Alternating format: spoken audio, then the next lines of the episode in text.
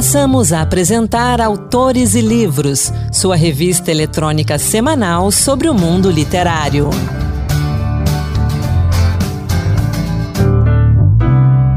Olá pessoal, sou Anderson Mendanha e bem-vindos a mais um Autores e Livros Dose Extra.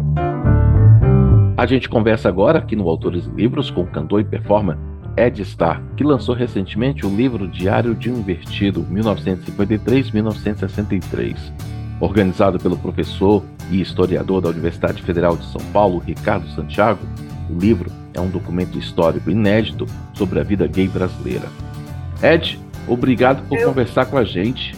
Eu que agradeço a lembrança da minha pessoa, querido. Muito obrigado. Ed, vamos falar desse livro aí. Como é que surgiu lá atrás a ideia do Diário de um Invertido e como é que foi revisitar essa história tanto tempo depois? Olha, o escrever na hora, vontade. O que que eu. Como é que eu vou explicar, querido? Eu não apenas um garoto, um garoto perdido, 17, 18 anos, sem saber o que fazer da minha vida, né? Porque esses desejos, naquele tempo, desejos, desejos ocultos e proibidos, né? E eu resolvi registrar, escrever o que eu sentia, o que eu gostava, quem me sempre e fui guardando em cadernos, né? poesias, meus contos, e fui guardando em cadernos. E como eu guardo tudo meu, que eu tenho uma espécie de, de baú guardando tudo que eu tenho antigo, desenhos, é, pinturas de, de, de telas antigas, tudo isso eu guardei. E, de repente, esse menino, o, Ricardo, descobriu essa minha casa. Já estávamos fazendo um outro trabalho, então, um trabalho sobre Miriam Batucada, e ele descobriu que eu tinha essa. E, conversando com os amigos dele, acharam que isso era um documento de um movimento LGBT, e resolveu publicar. Eu achei uma grande loucura, mas não posso negar que eu escrevi, e não posso pensar que depois de 60 anos depois, 50 anos depois, isso não possa ser posto na rua. Pode na rua. Então, deixa o pessoal saber como era antigamente, né? As coisas como eram escondidas no matinho, atrás da porta, atrás da cortina, tudo. E era muito mais gostoso. Juro a você que era muito mais gostoso. Era muito difícil ser gay naquela época? O gay não, ser gay não era ser difícil, era você manter uma aparência de. Hoje a palavra hétero, que naquele tempo, né? essa palavra não existia, né? Existe, é, é, parecia uma pessoa normal, quer dizer, uma pessoa masculina, macho. E com esses desejos, né? de um certo ângulo, era ser difícil ser gay. Né? Porque normal era ser macho, ter namorada, casar, entendeu? enquanto todo mundo fazia isso escondido. Escondido, porque quem gay gosta, como dizer, gay gosta de macho, né? E os machos sempre foram machos, com noivas, com namoradas. E quem desapertavam os machos? Eram os gays, porque as namoradas não davam naquele tempo, as mulheres não gostavam, uhum. não davam, casavam, gostavam de casar virgem, né? Casavam virgem. Hoje não, aos 13 anos já estão prenhas de, do quinto filho. Né? O senhor sofreu muito preconceito? Preconceito, não sei dizer, porque como eu andei sempre muito dentro da linha assim de não de agradar a eles, mas de muito respeito a eles, não só a minha família, mas a outros. Então, preconceito, eu sofri bullying na escola, mas normal, porque aí era, era uma garotada de 15, 16, 17 anos, sabe? Né? Mas depois, quando eu passo dos, dos 22, 23 e começa a ficar maior e começa a ficar uma pessoa, não digo uma pessoa má, mas uma pessoa mais violenta, no sentido de, quando eu via a palavra viado, eu virava na porrada, você entende? Então, então mas eu sofri, sofri preconceito, sofri preconceito. O bullying é um preconceito. Uhum. O bullying é um preconceito. E sua família, como é que encarava tudo? A minha família não, não, não sabia e foi sabendo aos poucos, e aos poucos foi aceitando. Eu nunca tive problema com minha família. Eu, o único impacto que eu tive foi meu pai, quando soube, porque foi assim, pá, foi uma, chegou lá, um meu tio para contar que eu tinha sido pego num, num, num descampado do, da, da Vila Militar. Meu tio era sargento, sargento da polícia, e naturalmente se souberam, souberam na hora, tive aquele, aquele corre, corre, o pessoal tentando me pegar, e corri um para o lado, estou para o outro, né? E aí meu, meu tio foi lá e contou para o meu, meu, pai, e eu e aquilo eu vi meu pai chocado com aquilo, né? Mas só, o resto, não, nunca tive preconceito. E até hoje não tenho preconceito com meus sobrinhos, com meus primos, com minhas tias, com meus irmãos, com minha irmã, com minha mãe. Nunca tive preconceito. Não. Então, em casa vai tudo muito bem, porque há uma, uma resta de muito respeito. Não, eu não sou uma bicha louca dentro de casa, eu não sou uma frescura eterna dentro de casa. Eu tenho esse jeito de falar, mas não é. Eu não, eu não sou em casa afrescalhadamente, como hoje a liberdade permite fazer. E, bom, então, com minha família nunca tive problema. O professor Ricardo diz que esses textos têm uma importância fundamental para a história, pois a maior parte dele, a maior parte das fontes da época vinham de cunho policial ou de médico e você traz nos cadernos uma realidade, até para ser redundante, bem real. Era o que você vivia na, naqueles dias. E aí você começou a falar de quando começou a escrever esses cadernos, e aí depois do, das primeiras, dos primeiros escritos, o que te impulsionou a continuar escrevendo? Eu tinha, eu queria documentar as minhas paixões, porque eu sempre tive paixões uma atrás da outra. Uma, aí levava um tempo, me apaixonava outra vez, levava um romance. E era um romance realmente, sabe? Não é um romance que, de uma pessoa que eu encontrei numa boate, não. Não é uma pessoa que eu encontrei numa discoteca, uma pessoa que eu encontrei na rua e gostei. E foi olho no olho, né? Foi, era, era amor. Amor não era simpatia nem desejo carnal, era uma coisa de amor, amor, amor. Tanto que duraram até, fiquei amigo de todos eles, depois que mesmo terminou o caso amoroso, vamos dizer assim, nós continuamos grandes amigos, que somos grandes amigos. Até hoje, todos são, os que estão vivos são grandes amigos. Então, eu queria documentar essa paixão que eu tinha guardada em mim, esse amor que eu tinha em mim, e que não era igual a, aos casos que eu via de polícia e do único livro que eu conhecia a respeito, que é uma desgraça. Eram, os gays eram, eram vidas desgraçadas, eram gays que morriam eh, tragicamente, né? de moléstia, de, de, de, de, quando não eram assassinados. A, a, a crônica social, é, policial só noticiava crimes, né? crimes, foi, foi morto, né, foi, foi assassinado, não sei o quê. Então, não, não tinha uma, um, um gay que terminasse bem. Todo mundo terminava mal. Ou morria de, é, morria de tuberculose, morria de, de, de lepra, morria enforcado. Era um inferno. E eu, eu não, não tinha essa culpa. Eu não me sentia com essa culpa que ia morrer. Tinha que morrer, tinha que morrer mal porque eu era feliz amando. Que isso? e registrei isso. Tornou este livro que está aqui. Né? Posso fazer. Estou aqui até, estou aqui, gente, com todo fogo ainda. Conta pra gente como é que foi o início da sua carreira artística como cantor, performer. Eu comecei muito cedo, eu comecei aos 12, 13 anos de idade, na Hora da Criança, que era um programa infantil na Rádio Sociedade da Bahia, né? que eu ouvia pelo rádio, e eu gostava daquilo, e como eu cantava em casa, fazia palco cantava com minha, meus irmãos, fazia circo e brincadeira. Meu pai me levou para lá e eu fui, entrei na hora da criança. E aí começamos a fazer a hora da criança, montava também operetas infantis baseada nas obras de Monteiro Lobato. Era uma opereta de duas, três horas de duração, com orquestra, grande orquestra, com 200 crianças no palco.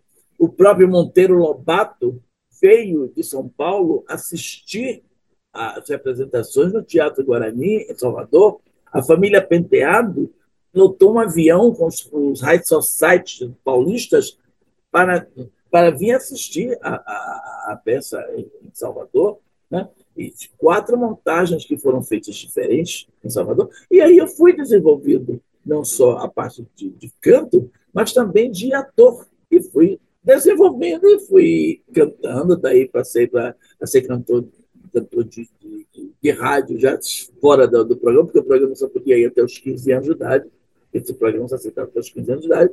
Eu já era de 15, 16 anos, já, já cantava na rádio Cultura da Bahia, né? aí já conheci Raul Seixas, aí daí já fui embora, fui trabalhar na Petrobras, mas sempre cantando, saía para cantar, e, e, aí deixei a Petrobras, fui para o Circo, do Circo para para Salvador, e continuei cantando, sendo atuando, e, e minha, minha carreira foi em frente, em frente.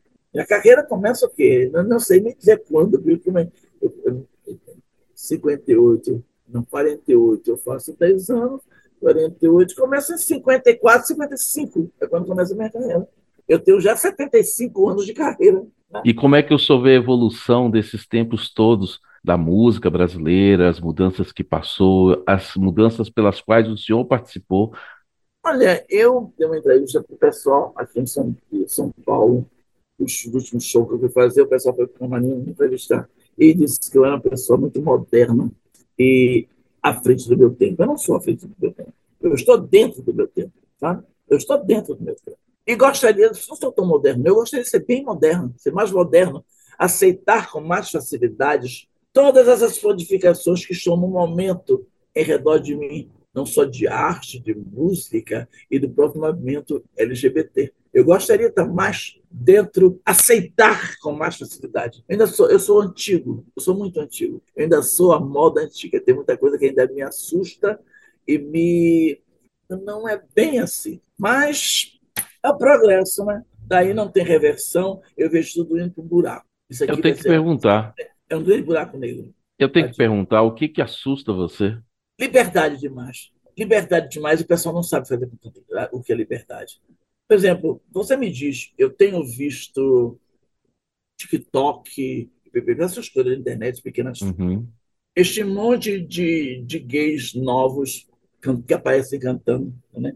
Todos me preocupado muito com a figura e com o aparecer. Estou falando de todos, de, de, de, dos cantores, dos, da, dos comediantes, principalmente os comediantes, porque tudo é muito. Você vai ver as piadas, são todas exatamente em cima de preconceitos, né?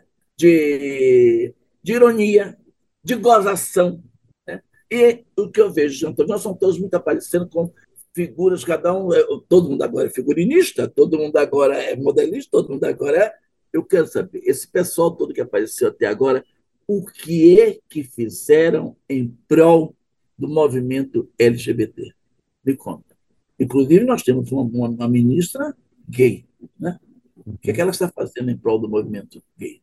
Nós temos uma parada gay, que é a maior, uma das maiores paradas do mundo, em São Paulo, que não é uma parada, é um carnaval fora de tempo e acabou-se. Eu não vejo, eu estou falando você com conhecimento de paradas em Madrid, em Paris, em Praga e a última que eu vi em New York.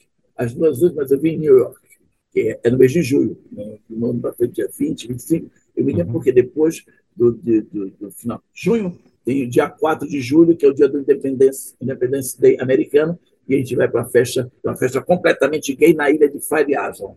Tudo bem.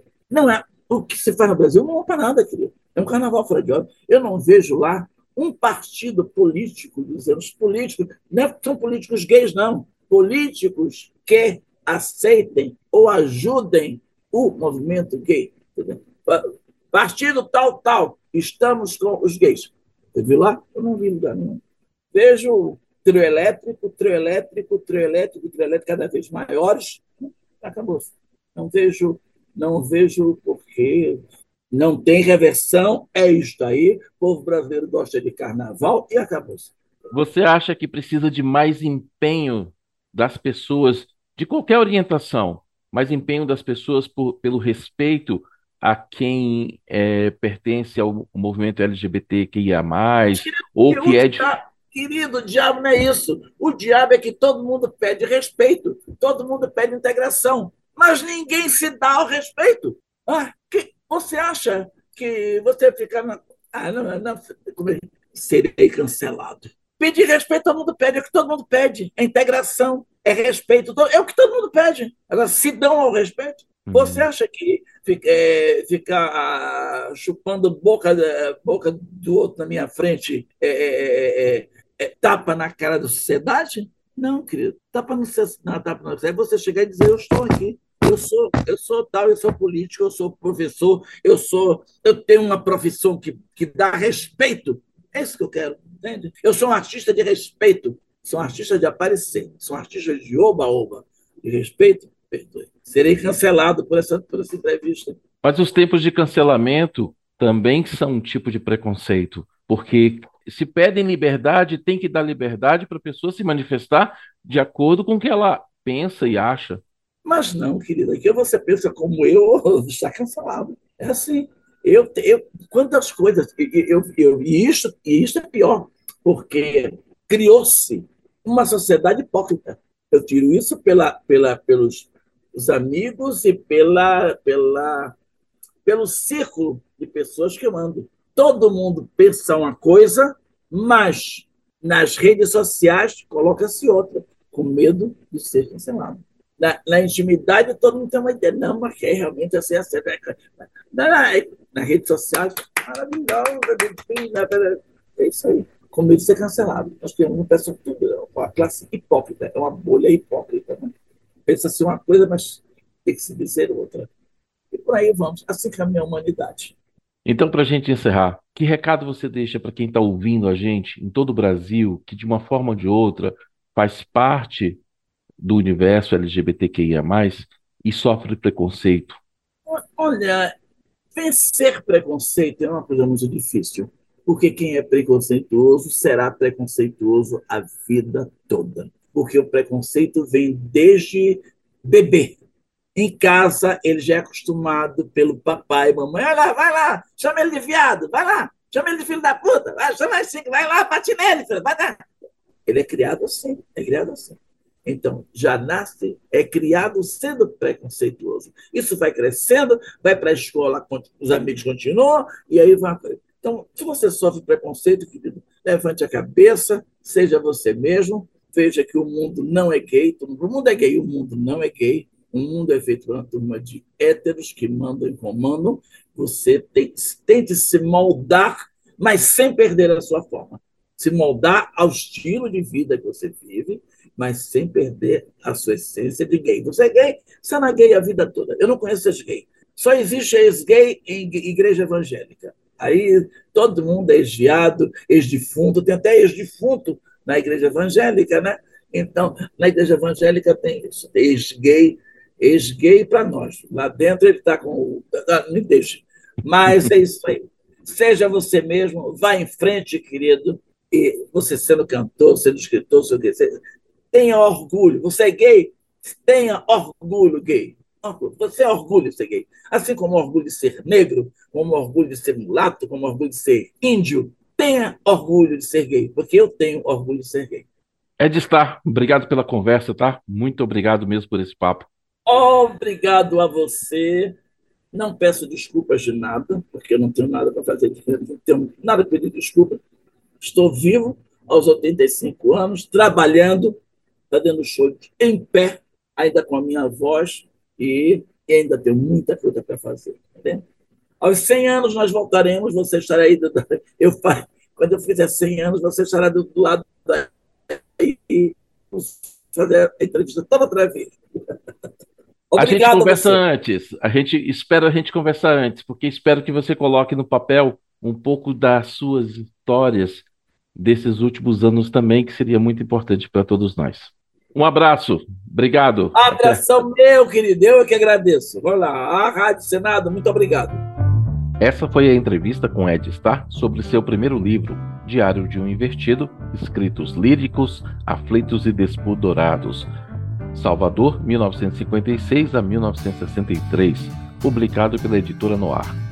O baiano Ed Starr, da mesma geração de Raul Seixas, Caetano Veloso, Gilberto Gil e outros grandes nomes da MPB, é um dos primeiros artistas da música brasileira a se declarar publicamente gay em 1970. Organizado pelo historiador e professor da Universidade Federal de São Paulo, Unifesp, Ricardo Santiago, o livro reúne escritos de Ed durante a adolescência, período da descoberta da sua homossexualidade. A obra é um mapa afetivo e sexual de Salvador nos anos 1950 e da construção da identidade do próprio Ed. Você encontra Diário de um Invertido nas livrarias e portais de livros, apenas na versão impressa. E o Autores e Livros Dose Extra vai ficando por aqui. Obrigado pela sua companhia. Voltamos semana que vem com toda a equipe do Autores, eu, Anderson Mendanha, a Ana Beatriz Santos e a Rita Zumba, falando sobre censura de livros. Antes de encerrar, eu convido vocês a acompanhar as outras edições do Autores e Livros disponível no site da Rádio Senado, senado.leg.br/rádio e também nas principais plataformas de podcast. Um grande abraço, até o próximo programa. Boa leitura. Acabamos de apresentar Autores e Livros, sua revista eletrônica sobre o mundo literário.